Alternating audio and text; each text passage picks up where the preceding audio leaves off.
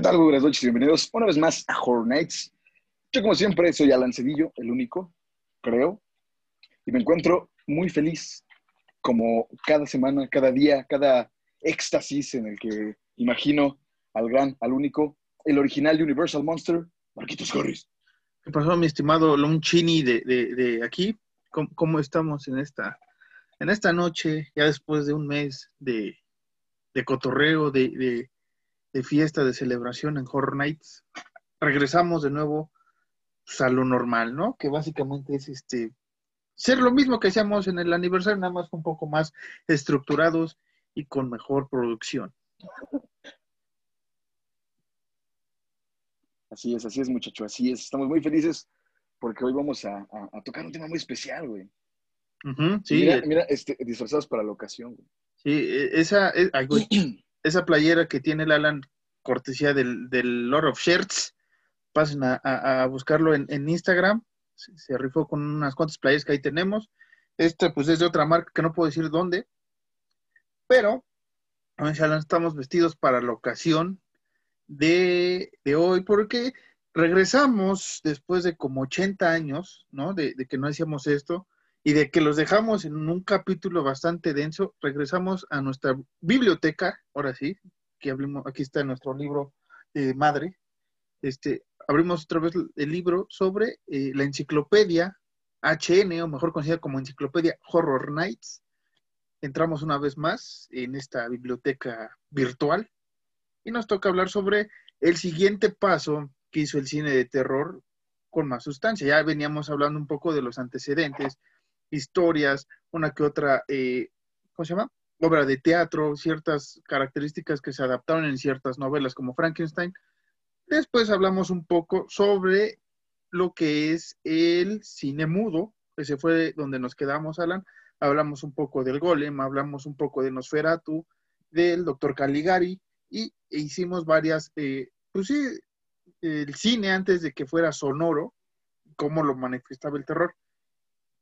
Para Horror Nights sí existe eh, un, un, intermedio entre el cine eh, mudo y llegar a los Universal Monsters, pero eh, por historia, no me va a dejar mentir Alan, este, nos tenemos que brincar hasta los horror, hasta los horror, ¿eh? hasta los Universal Monster, que es lo que eh, impactó más y que este, lo manifesté en mis redes sociales el pasado Halloween, que sin estos héroes clásicos de terror no tuviéramos Freddy, no tuviéramos este, Leatherface, Michael Myers, más recientemente La Niña del Aro, si quieren un poco más acá no tendríamos este universo estúpido de El Conjuro.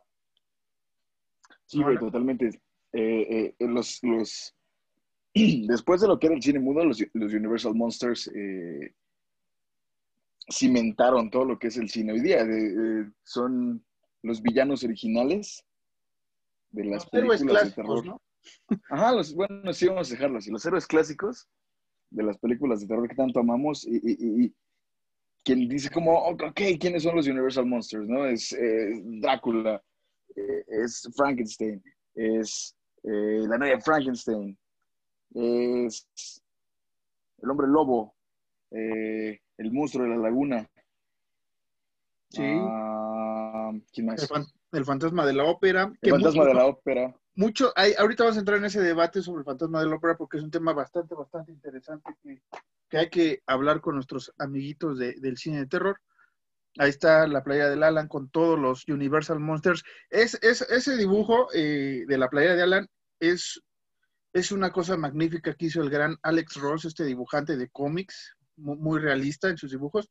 No solo, ese fue como la introducción porque después, antes de continuar y para nuestros amiguitos en YouTube, para los que no nos escuchan, busquen Alex Ross Universal Monsters, van a ver el, el póster de la playa que trae Alan y las carátulas que estoy mostrando sobre algunos steelbooks que sacaron en México, no fueron todos, fueron siete, aquí nada más llegaron cuatro. Este es de Drácula y vemos a Drácula con su víctima. Ajá. Esto es una obra hecha por Alex Ross, el maestro Alex Ross de los cómics. Salió también La momia de Boris Karloff. Aquí la pueden ver un poco. Les digo que la pueden buscar si nos están escuchando. O si se quieren pasar a YouTube a verlo, pues nada más estas partes pasen. adelante. Frankenstein también viene aquí con, la, novia de, del doctor Frankenstein, no del monstruo. Y por último salió el hombre lobo, igual por Alex Ross, y sacaron en Estados Unidos, aquí ya no llegaron, lo que es la criatura de la Laguna Negra, este, la novia de Frankenstein y el hombre invisible. Ahí pasen a ver eso, esas carátulas que se rifó. ¿Qué, qué? Ajá. ¿Qué ibas a decir? ¿Qué, qué es? Eh, ¿Qué películas tan bonitas tienes, güey? Muchas gracias. Todas como, como, como, ilustrador y fan. ajá. No, dale, dale, dale. Dime, dime, por favor. No, que todavía pueden conseguir. Decir que como ilustrador y, fan de los cómics. Ajá. ¿Qué? Como ilustrador y fan de los cómics, güey. Sí, sí, tengo mucha envidia de la mala hacia tus steelbooks. Que los pueden conseguir ahora sí ya, eh, lo voy a decir bien. En Amazon lo pueden encontrar, creo que hay dos. Creo que es Frankenstein y Drácula, si no mal recuerdo. Y creo que por ahí en una que otra tienda de discos conocida en México con la M grandota, ya saben cuál ahí creo que todavía vamos a encontrar una que otra, sobre todo el hombre lobo es la que casi no se ha vendido. Pero lamentablemente no llegaron las otras y he estado buscando esas. Hay que comprarlas, güey, comprarlas. Bueno, ya después de este pequeño introductorio medio raro a los monstruos, este, hay que explicarle un poco a la gente, Alan, que, estos primeros monstruos de, Universal, o monstruos clásicos como muchos los hemos denominado, vienen este, en mano de muchas eh, obras literarias, ¿no?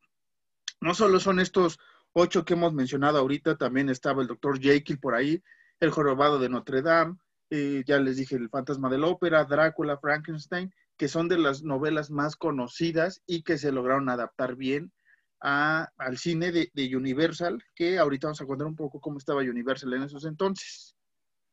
Y todo empieza gracias a, ¿cómo se llama? este carnal, este Lon padre, y Alfred Grasso, que en 1923 compran los derechos del jorobado de Notre Dame. Hay una escena muy clásica que he visto por ahí del jorobado de Notre Dame al lado de una gárgola en blanco y negro, no se confundan con la de Disney. Una historia bastante chida. Aquí les voy a dar un paréntesis sobre quién es Lon Chini. Lon Chini fue un actor este, que siempre eh, se caracterizaba de estos personajes, era el primero.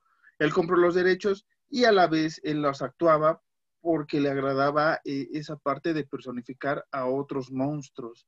Eh, esto lo dice mucho en, un, en las características especiales que vienen en un Blu-ray, creo que es en la, sí, en la del hombre lobo, que hablan de su hijo Lon Chini Jr., hablan un poco del padre, que cómo le gustaba eh, interpretar esas, esas personificaciones, ¿no? Entonces empieza con el eh, jorobado de Notre Dame. Estaban buscando quién la podía producir y eh, el 22 de agosto del 1990, de 1922, este, firman con Universal Studios, con los, con los estudios Universal, el hacer esta película, el lograrla y el producirla y el hacer todo este, todas estas maquetas increíbles que se hacían por ahí de los, 20, ya con sonido, un poco de sonido, ahí ya se empezaba a, poner en, boga en el cine. Entonces, este, el rápido el salario de, de Cheney eh, fueron dos mil dólares nada más por semana y creo que la película fue filmada en tres, si no mal recuerdo. Seis mil dolarucos nada más, güey. Seis mil dolarucos, según yo, ¿no? no me haga mucho caso. Pero entonces digamos que realmente el Universal Universe, vamos a llamarlo así, el, el universo. Valga, valga la, la, la, rebusnancia, güey. La rebusnancia comienza en el 23 con esta adaptación del Jorobado de Notre Dame.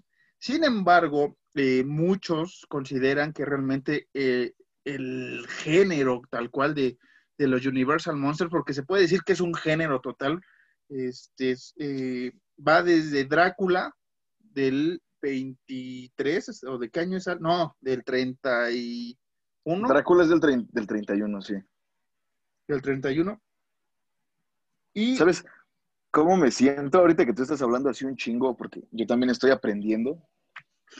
Me siento como, como, como Julio Patán en, en, Foro TV cuando hace las entrevistas, que nada más está como... bueno, este, ahorita, ahorita ya vamos a meternos un poco para que Alan también intervenga. Empieza en el 31 con Drácula y termina con una cosa pues, ya de risa que se llamaba Abbott y Costello conocen a Frankenstein. Esto termina en el 48, digamos. Ahí lo manejan mucho. Sin embargo, después vinieron películas eh, ligadas con este universo de, los Universal Monsters. ¿No? Tenemos, eh, creo que el, a ver, deja acá checo rápido. En la Biblia, en la Biblia. En la Biblia, este, sí, pues sí, en el 48, digamos que, que acaba esto de, de, los Universal Monsters, ya se había estirado mucho la liga, les digo, esta parte de Abbott y Costello conocen a Frankenstein, a Drácula, pues ya son como ahora sí que las primeras de Scary Movie, o sea, para que veas que incluso este, los Universal Monsters pusieron eso en moda, burlarse del cine de terror de, de los propios personajes que le dio tanto a la Universal.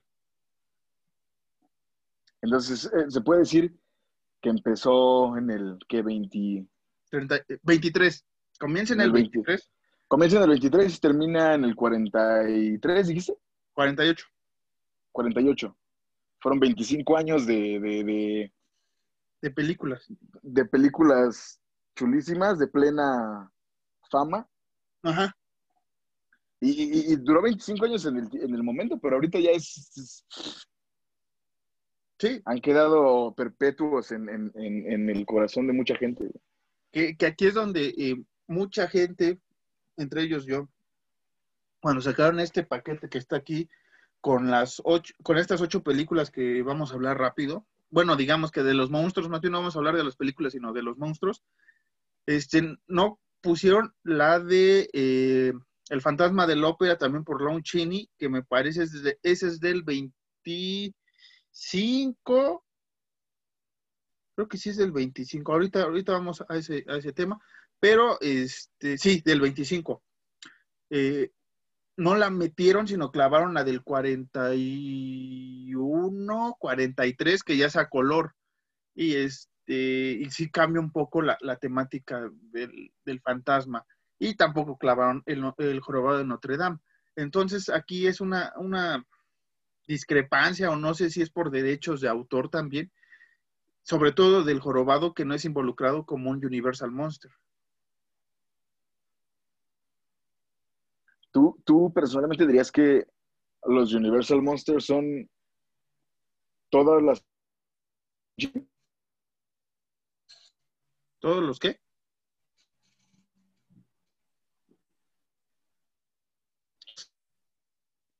Que los, oh para ti todas las personificaciones que hizo Lonchini?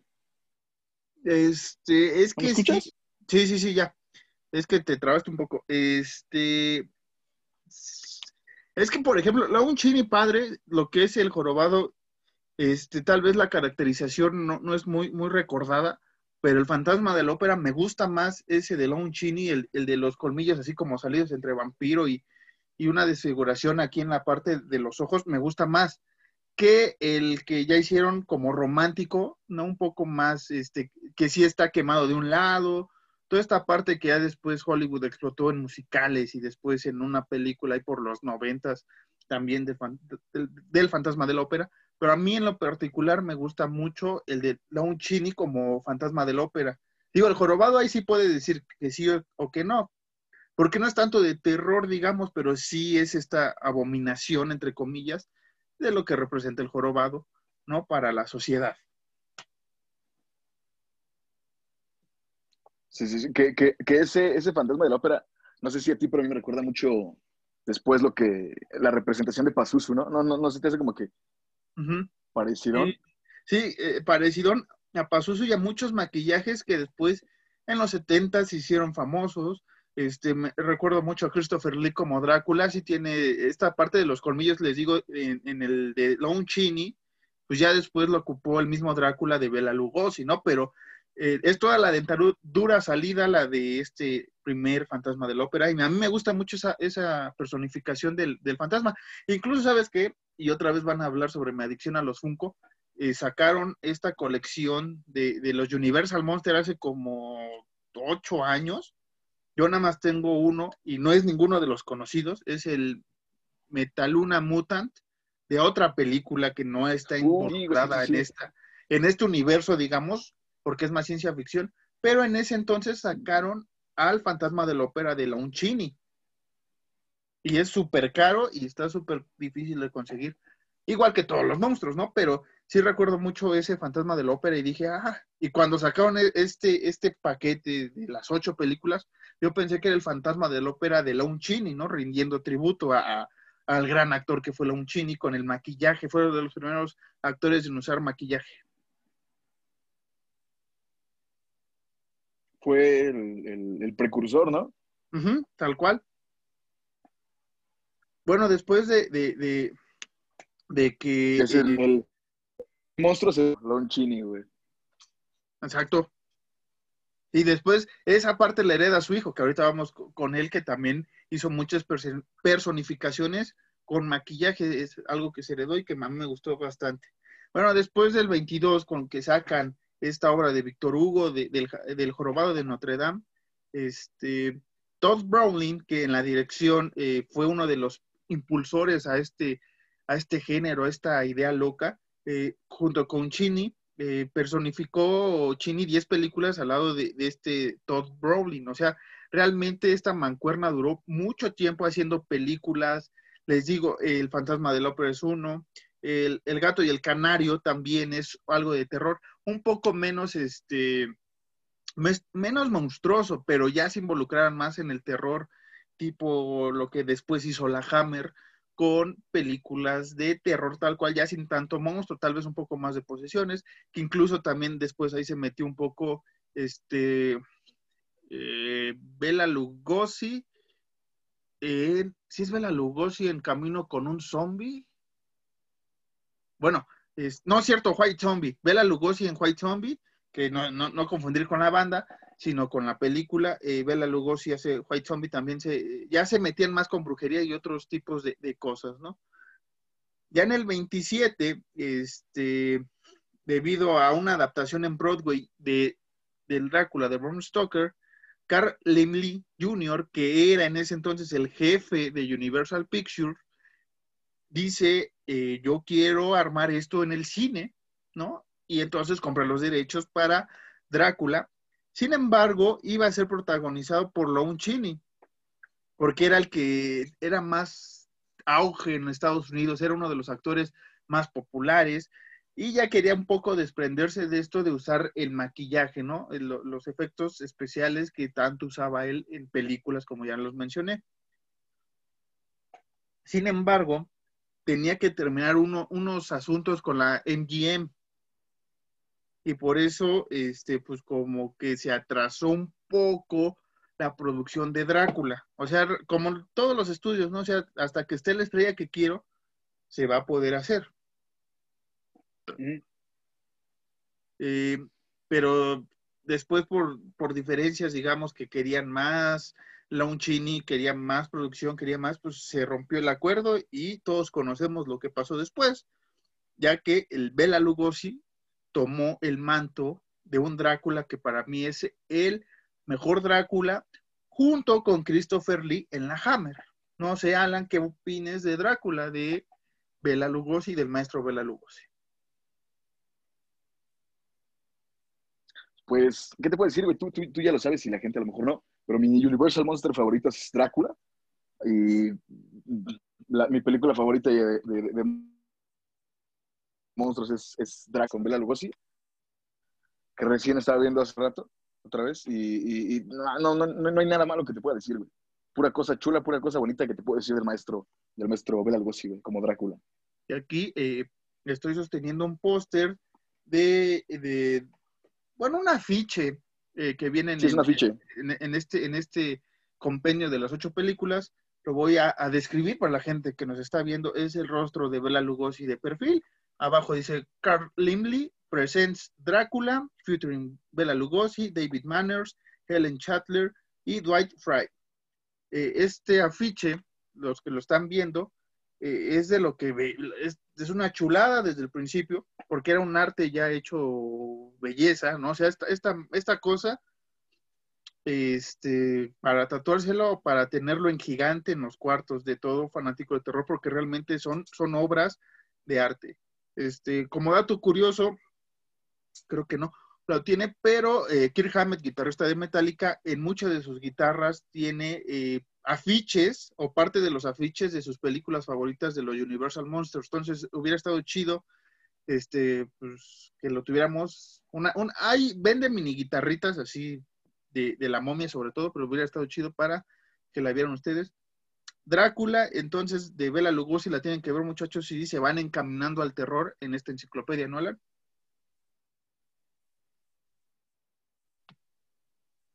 Eh, eh, todo lo, que después se volvió un cliché de los vampiros, eh, de Drácula, fue por esta película con de, del temor a los crucifijos y de que reflejen los espejos. Y incluso el mismo Van Helsing, ¿no? Que sale en, la película.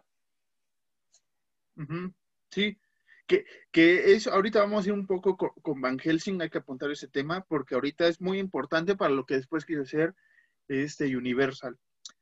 Una de las frases más chidas del terror la dice Bela Lugosi y que ustedes lo escuchaban eh, en la antigua temporada, que así es que vayan a escuchar los viejos capítulos de la primera temporada.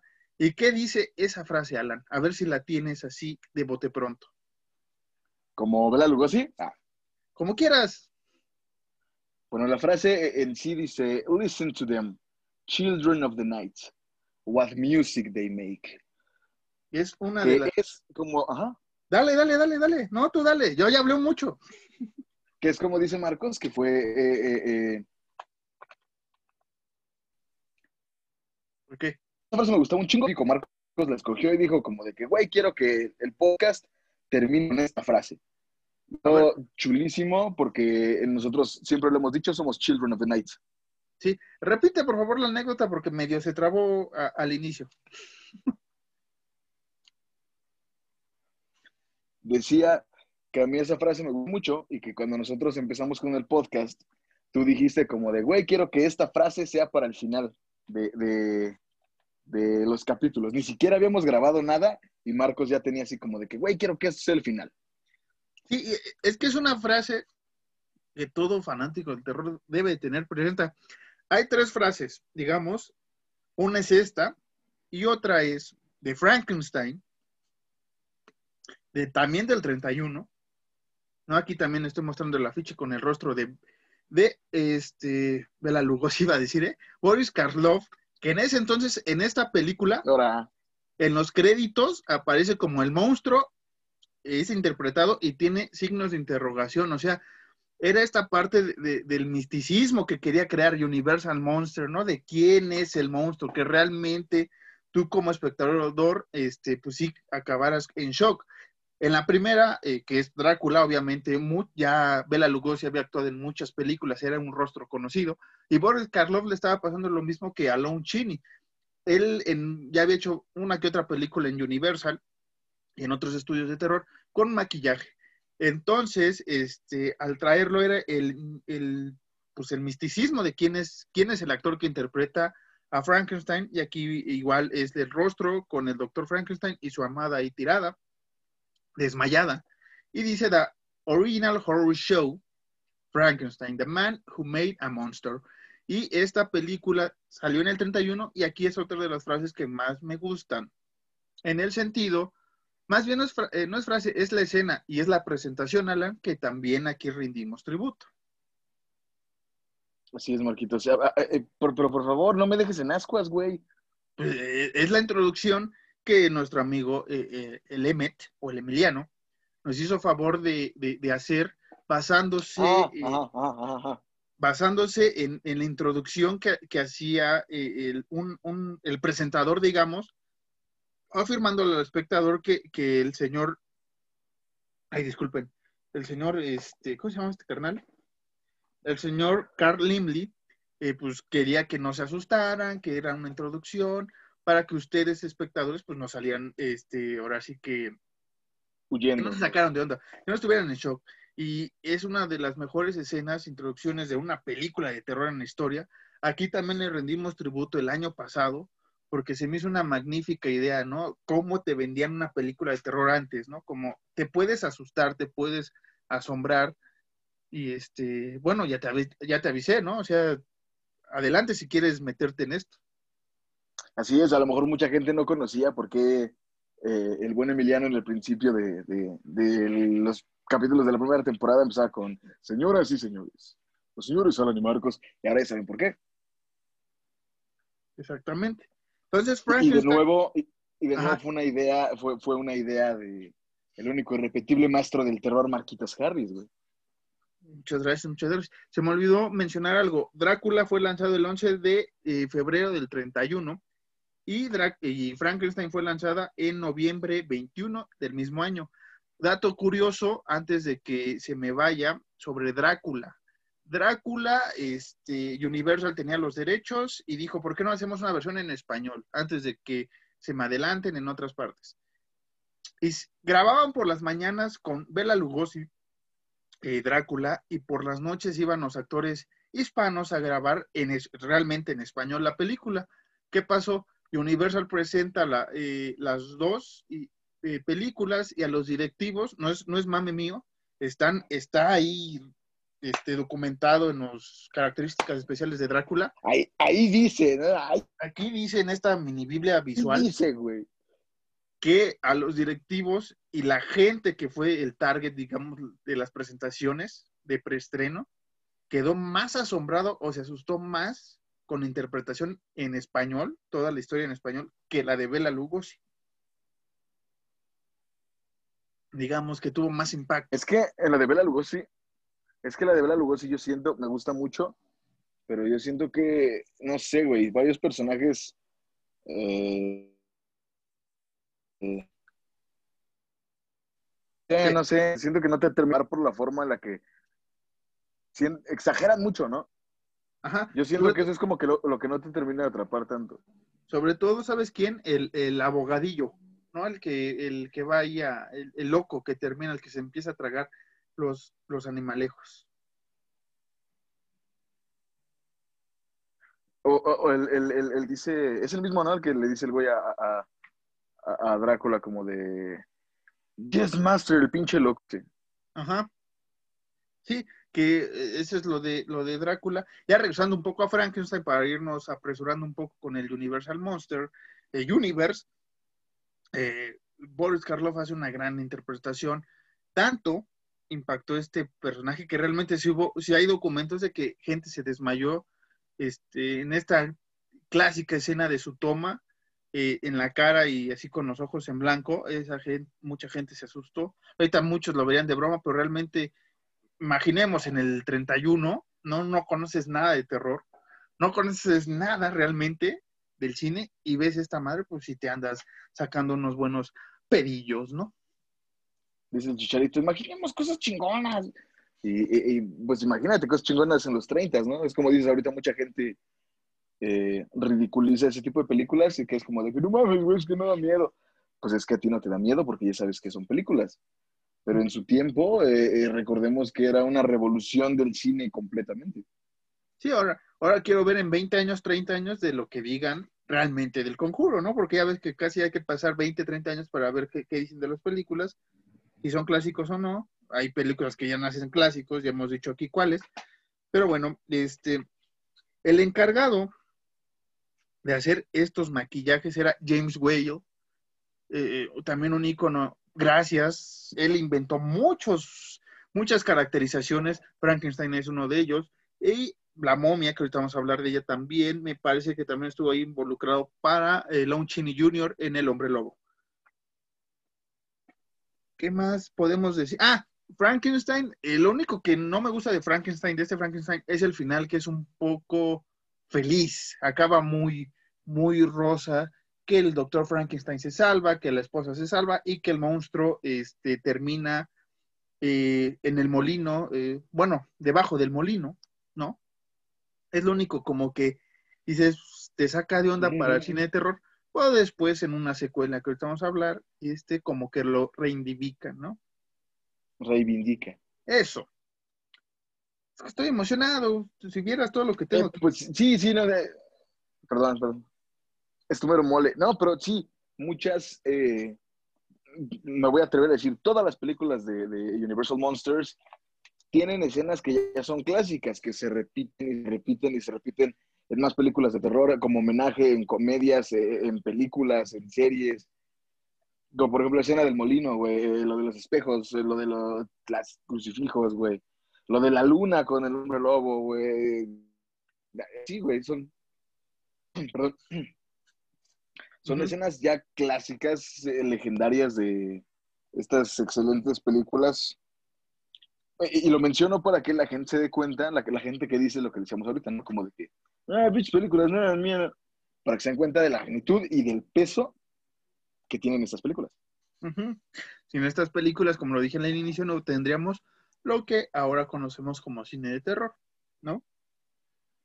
Ahora viene una de mis personificaciones favoritas, uno de mis maquillajes más cabrones que he visto, que es Boris Karloff en La momia, ¿no? Igual aquí estoy enseñando el afiche que dice It Comes to Life.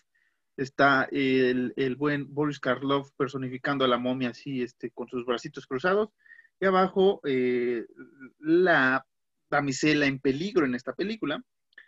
Y igual, este, Cita Jones está, David Manners, Edward Van Sloan y Arthur Byron. Aquí lo estoy mostrando. Está bonito. Y esta película me gusta mucho por, cómo las horas que se tardaban en maquillar a Boris Karloff, que aquí dijo, ¿saben qué? Ya pongan mi nombre, ¿no? O sea, no se pasen de lanza, como un Frank, pongan mi nombre. Sí, sí, sí.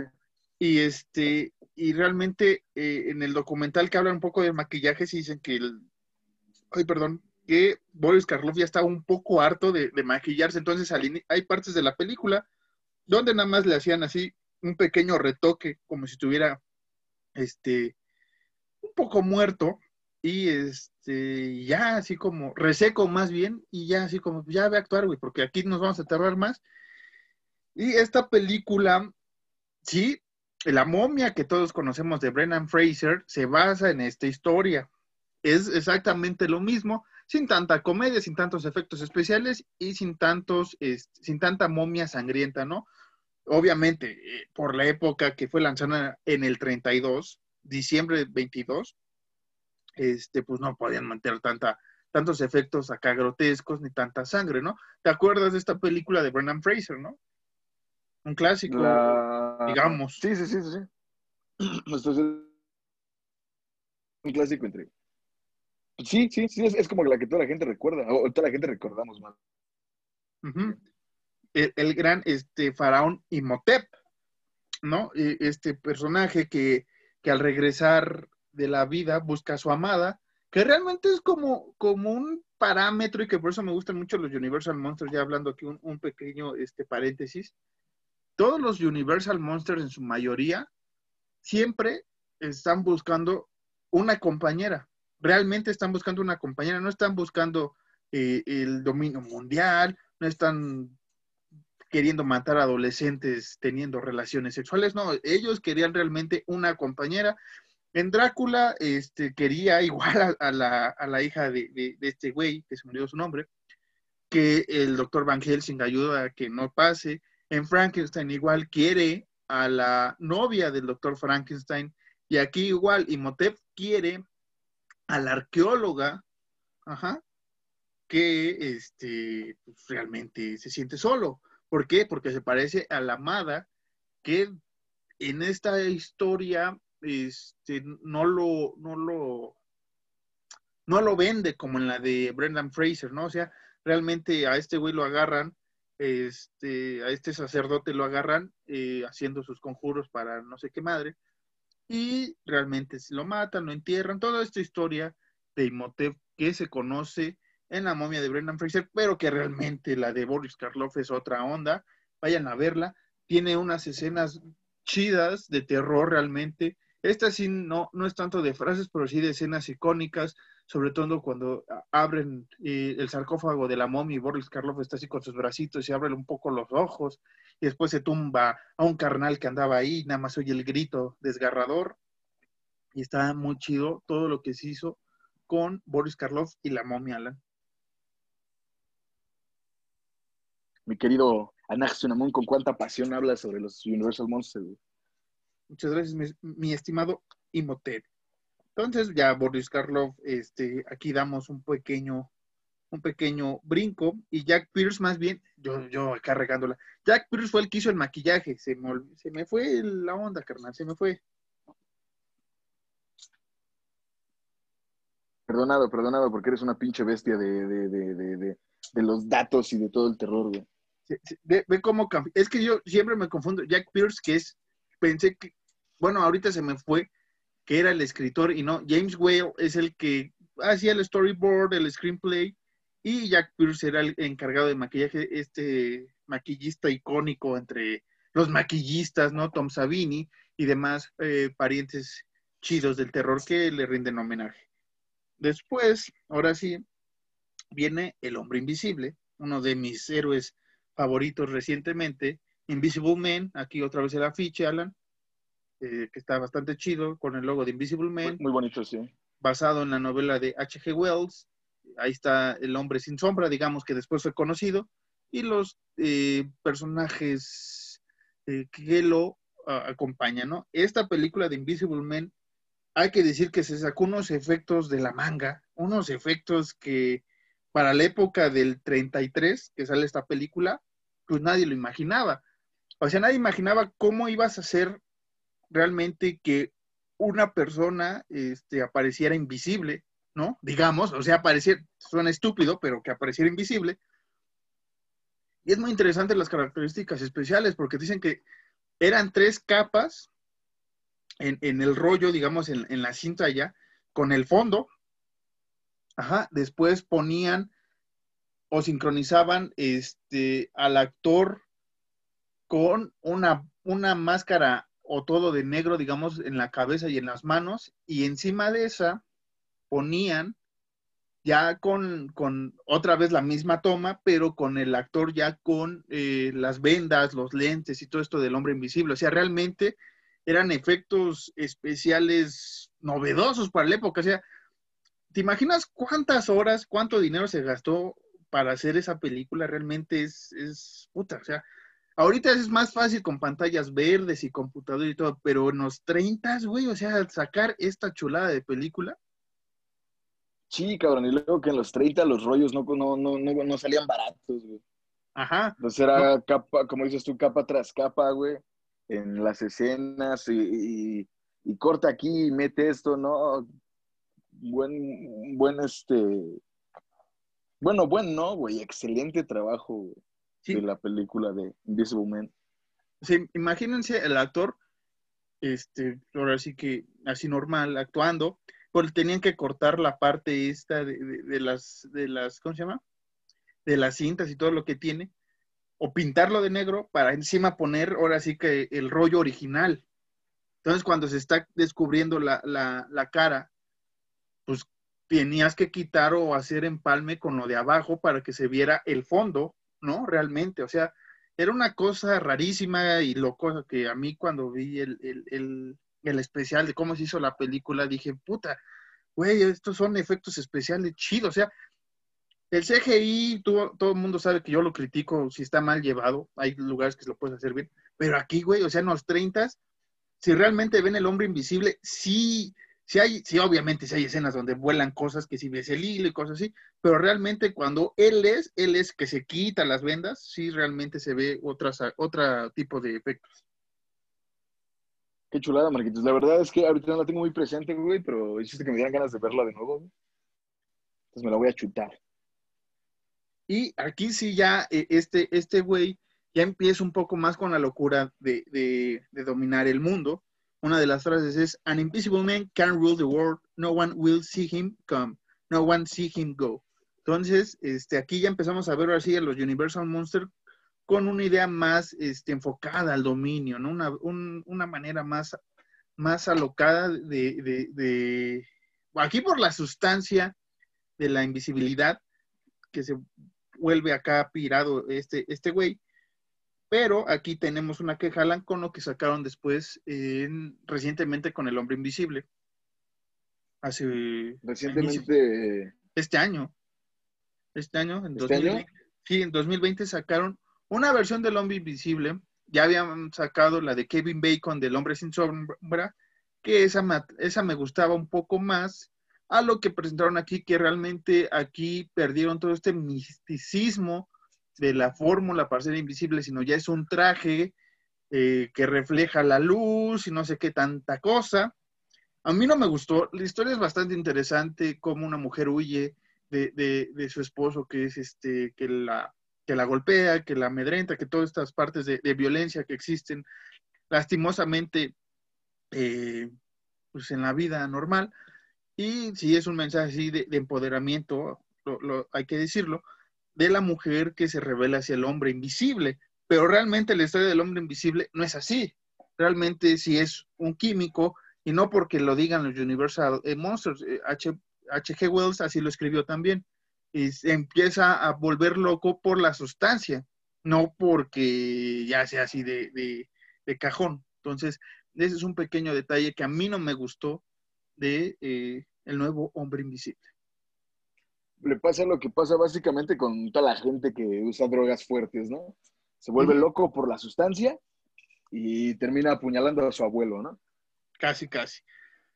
Después, en el 35 viene otra chulada de película, que es La novia de Frankenstein, The Breed of Frankenstein. Aquí la ficha. Ah, sí, Bride. Con, eh, ahí está, este, Alan mostrando la famosa escena de, la novia este, gritando, que después ya sacaron la jalada de la novia de Chucky, ¿no? Que obviamente es un homenaje a esta película y igual otra vez regresa Boris Karloff y está Colin Clive, Valerie Hobson, Elsa Lanchester, que Elsa Lanchester, si no mal recuerdo, es quien interpreta a la novia de Frankenstein. Bastante guapa la, actriz, por cierto. ¿eh? está, muy... lo hay que decirlo, era, una mujer muy guapa, realmente. No la he visto sin maquillaje de Ahí sale. Ahí sale. Ahí sale sin maquillaje. ¿Por qué? Aquí la voy a contar rápido. La historia comienza, digamos, la película comienza con esta Mary Shelley, junto con su esposo y el otro carnal, el, el se me dio el nombre, cuando escribieron la historia, ¿te acuerdas de esta anécdota que contamos cuando hablamos sobre la biografía de Frankenstein? ¿De dónde viene la historia? Pues realmente la película empieza con Mary Shelley este, ahora sí que siendo felicitada por, por, su, no, por su esposo y por el amigo de su esposo, bueno, su amigo, y dice que realmente ella no había terminado la historia. Así es que esta noche de tormenta se las voy a contar de nuevo. Y digamos que Mary Shelley te cuenta la continuación de Frankenstein, ¿no? Y Mary Shelley es interpretada por esta actriz. Y ya después este, realmente digamos que, habla sobre ella, digamos, de alguna manera, porque la interpretan como la novia de Frankenstein después, en la misma película. Mira qué interesante, eso sí no me lo sabía.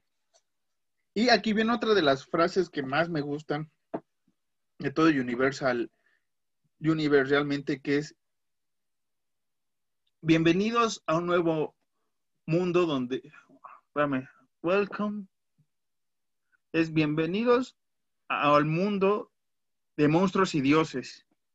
No, dice, dice el doctor que ahora va a revivir a la nueva Frankenstein, no es el doctor Frankenstein, es otro carnal, pero realmente este, esta frase me gusta mucho. Después lo ocuparon para lo que iba a ser el Dark, el Dark Universe, que ahorita vamos a hablar rápido de eso, Alan. Y este, esta película de la novia de Frankenstein, también me gusta mucho eh, la personificación de la novia. Es muy icónico. Sí, sí, sí. Es, sí, es, es, es, algo ya, como lo hemos estado arrastrando todo el capítulo. Son maquillajes muy icónicos, son maquillajes legendarios ya.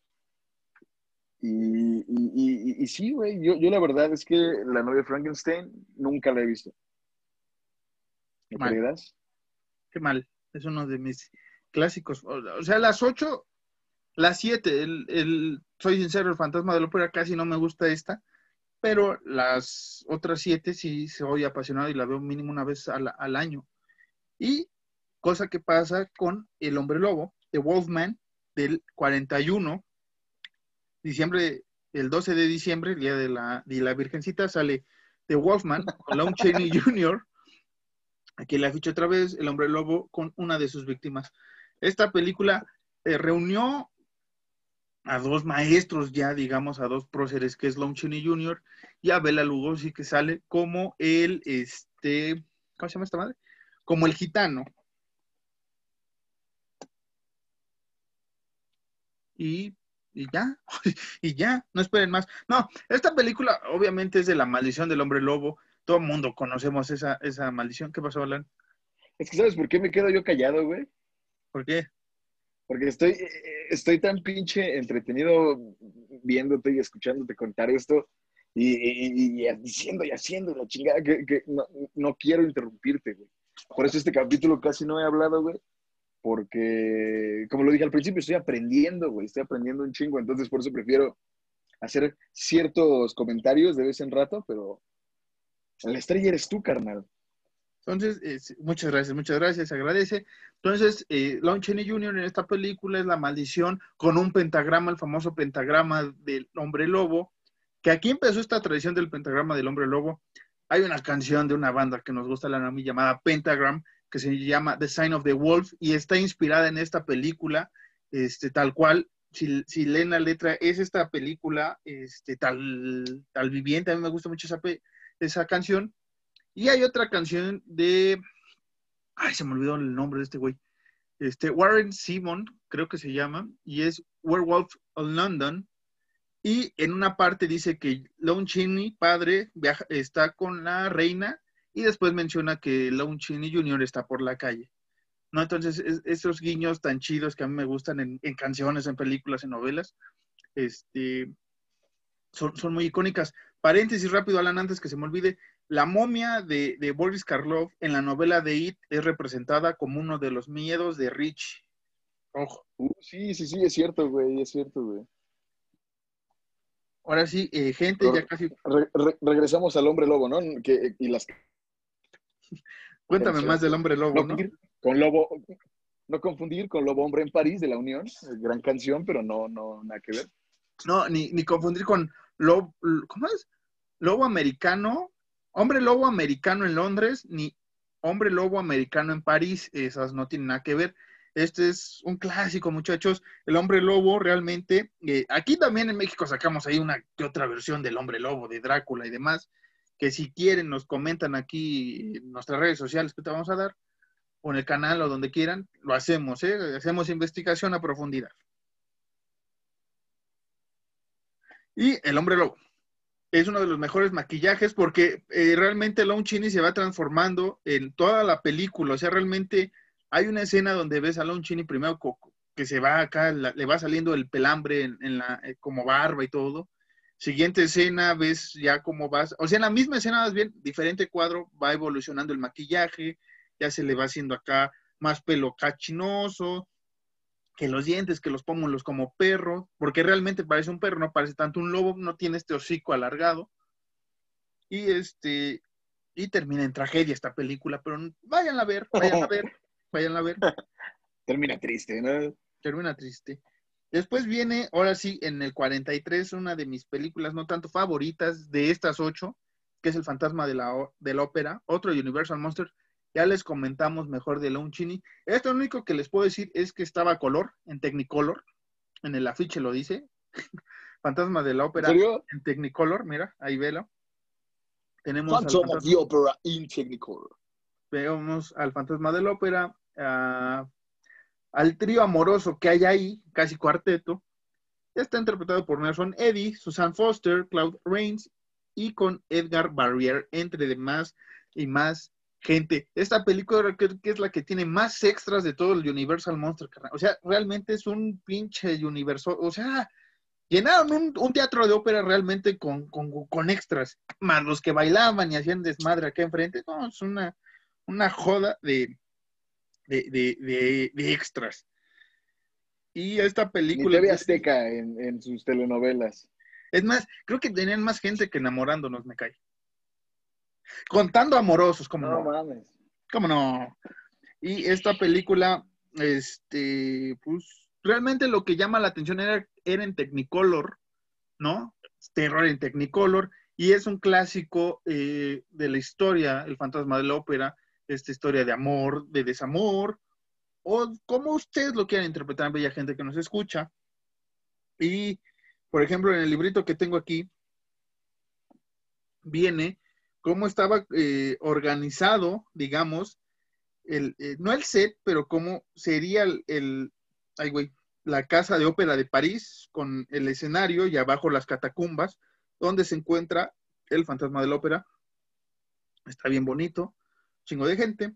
Y Clark Rains hizo un gran, gran, gran papel en el fantasma de la ópera, pero me gusta a mí más la Unchini. Sí, sí, sí, definitivamente. Y, es triste porque es el menos recordado, ¿no? De, Fantasma de la Ópera. Sí, tal vez porque por estos asuntos que le estaba comentando de, de que Lon Chin iba a ser eh, Drácula, pero por las diferencias de agendas y con los estudios y peleas, bla, bla, bla, como que también Universal dijo, pues, ¿sabes qué, carnal? A ti no, y mejor pelo a tu hijo. Porque su hijo salió en otras películas como eh, Abbott y Costello le conocen al hombre lobo, el castillo de Frankenstein, este, eh, el castillo de Drácula, ¿no? O sea, todas estas películas donde ya más o menos ahí salían, eh, sobre todo Lon Chin y ya Bela Lugosi y Boris Karloff ya estaban un poco hartos de esta, de esta interpretación.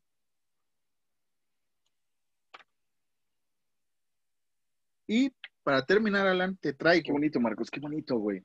En marzo 5 del 54, sale, ni más ni menos, que una de mis películas favoritas de terror clásicas, que es La criatura de la laguna negra. Quien no sabe, este monstruo me gusta bastante. ¿Por qué? Pues porque está chido el güey. está chido el diseño, Alan, me gusta el maquillaje, la historia. Volvemos a este romanticismo de, la criatura con la bella eh, damisela.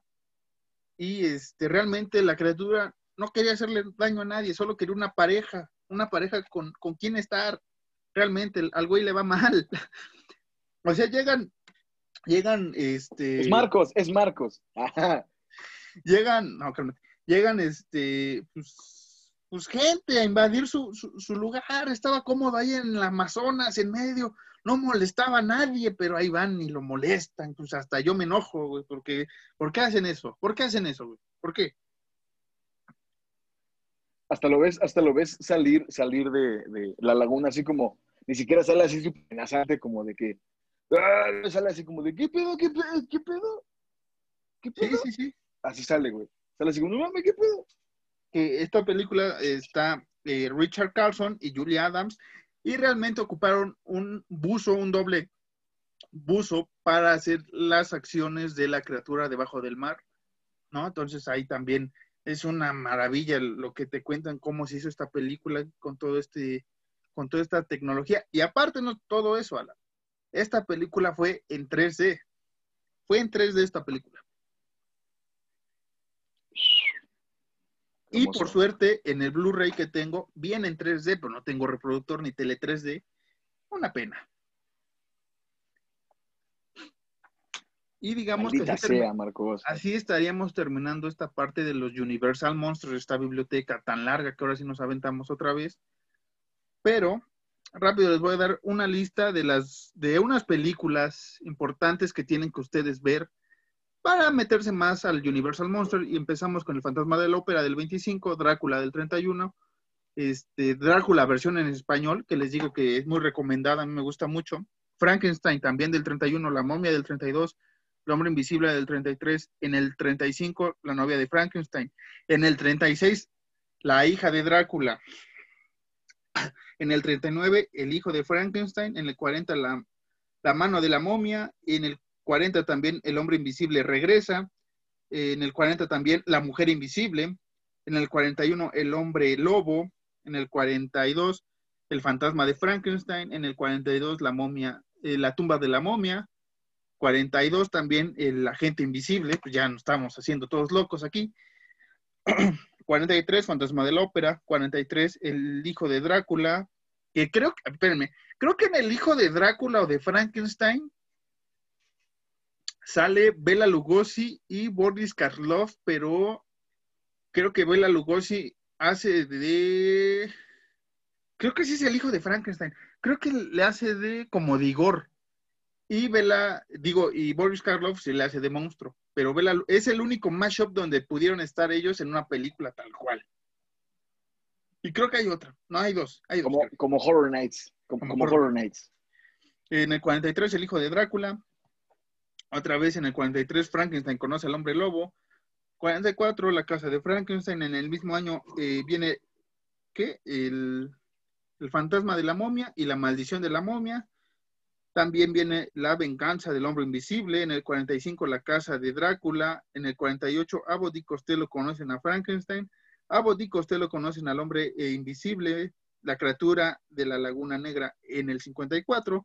En el 55, eh, Abbott y Costello conocen a la momia. En el 55, la revancha de la criatura. Y finalizamos con la criatura camina entre nosotros en el 56.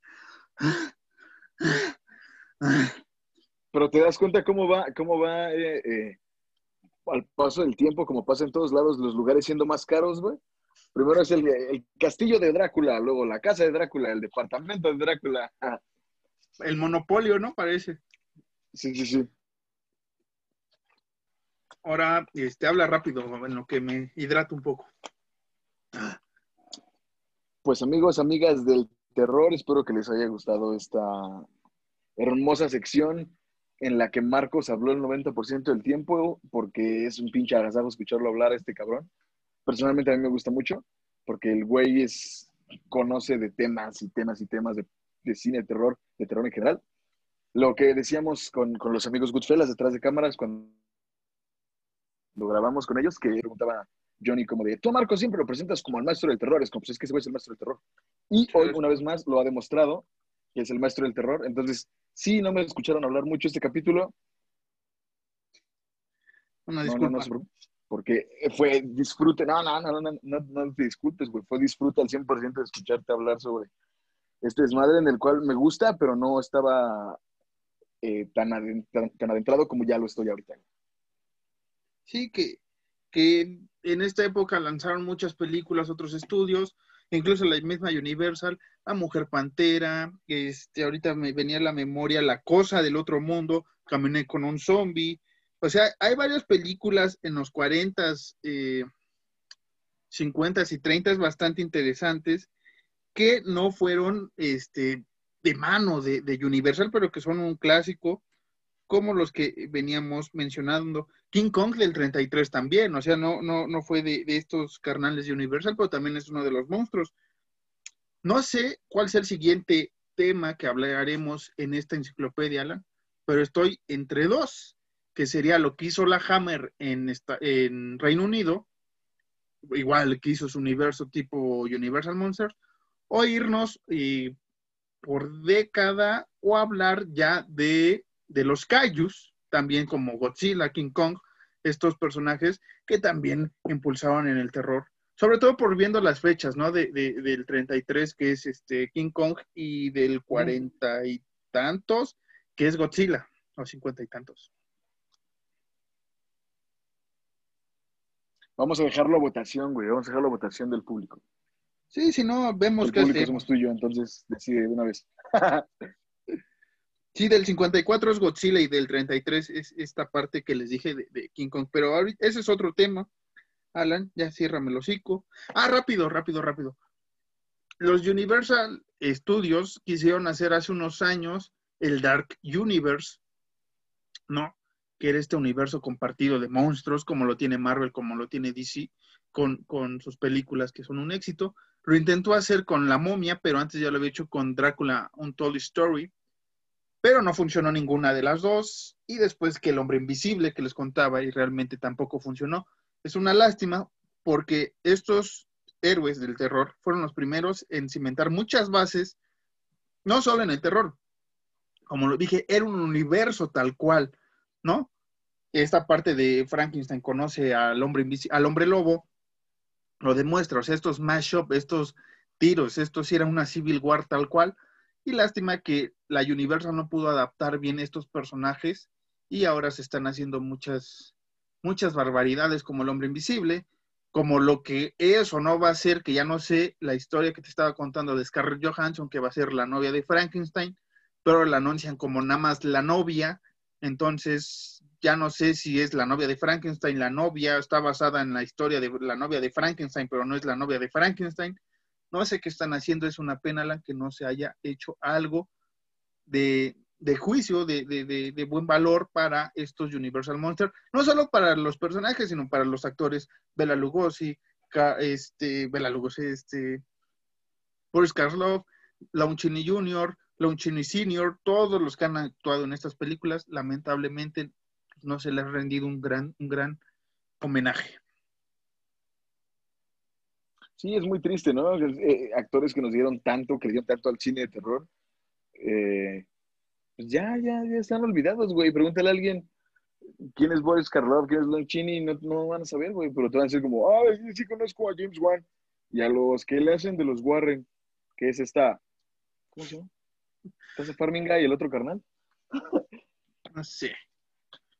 Yo, yo me quedo con, con, yo, van a tirar de mamón, pero yo me quedo con actuaciones que a mí me gustan del cine de terror. Por ejemplo, este, Anya Taylor Joy, que es la de la bruja, este, Robert Pattinson en The Lighthouse, ¿no? O sea, son personas, eh, Florence Pugh en William Dafoe. Midsommar, William Dafoe, pero esos ya son conocidos, digamos, ¿no? Este, lo que es William Dafoe y Robert Pattinson por películas que han hecho taquilleras.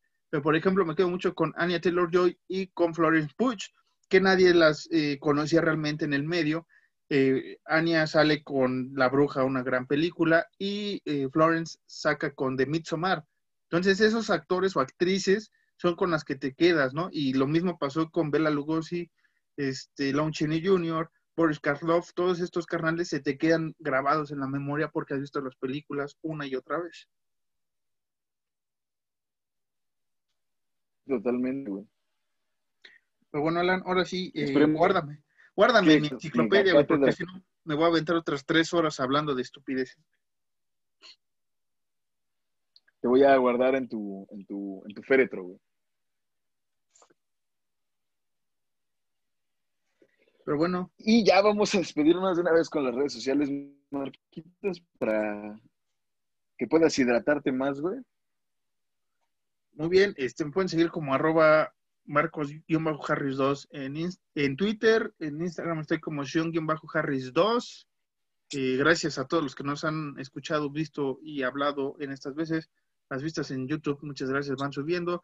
Pero lo importante es ustedes que nos escuchan en podcast, eso es para ustedes. El video nada más es para ver si ya sacamos dinero, eh, realmente. Ya vimos que sí. Ah. Y ya, ya vimos que no. ya vimos que no, todavía no pero ahí reproduzcanlo mientras. Pero vista así, vista así. Mira, yo les recomiendo que nos escuchen, ¿no? En podcast, así están haciendo sus tareas, y en las noches pongan a cargar su celular, se metan al YouTube de su celular, le piquen a los videos, le bajen el volumen, porque ya nos escucharon, y ahí lo dejen así la hora y media que nos pasamos hablando de estupideces, y ya no lo tienen que repetir, ¿no? Y ahí lo dejan que se acabe la pila, total se está cargando, este, el mundo se va a acabar, y pues ya, ¿qué, importa, no? ¿Qué importa que hagan eso? Yo les recomiendo que lo vean o lo escuchen donde más les guste, güey. Si quieren vernos en video, vamos en video. Si quieren escucharnos, escúchenos. Eh, ¿Dónde te siguen? Ya, ya, güey. ¿Para qué doy mi...? Ah, sí, en, en, Instagram me pueden seguir como, como arroba caballos ciegos. Denle like a mis publicaciones de mis dibujos, no nada más a mis fotos, maldita sea este, arroba Horror Nights-MX en redes, en todas las redes, nos buscan así, menos en Snapchat, ni en Tinder, ni en, ¿qué otra madre no tenemos, güey? Este, Facebook tampoco tenemos, no queremos tener Facebook. OnlyFans. El OnlyFans, el OnlyFans va a salir próximamente, al igual que el Patreon y este y todos los demás cosas que sacan estas influencers o influencers que los hace felices a ustedes. Nosotros somos dos tipejos que hablamos de terror por tres horas. Alan ya está harto, ya se tiene que ir a dormir, yo también. Este, pues ya me voy. Adiós a todos. Esto fue, esto fue todo en Horror Fucking Nights. Nosotros fuimos Boris Karloff y Bela Lugosi. Muchas gracias. Adiós.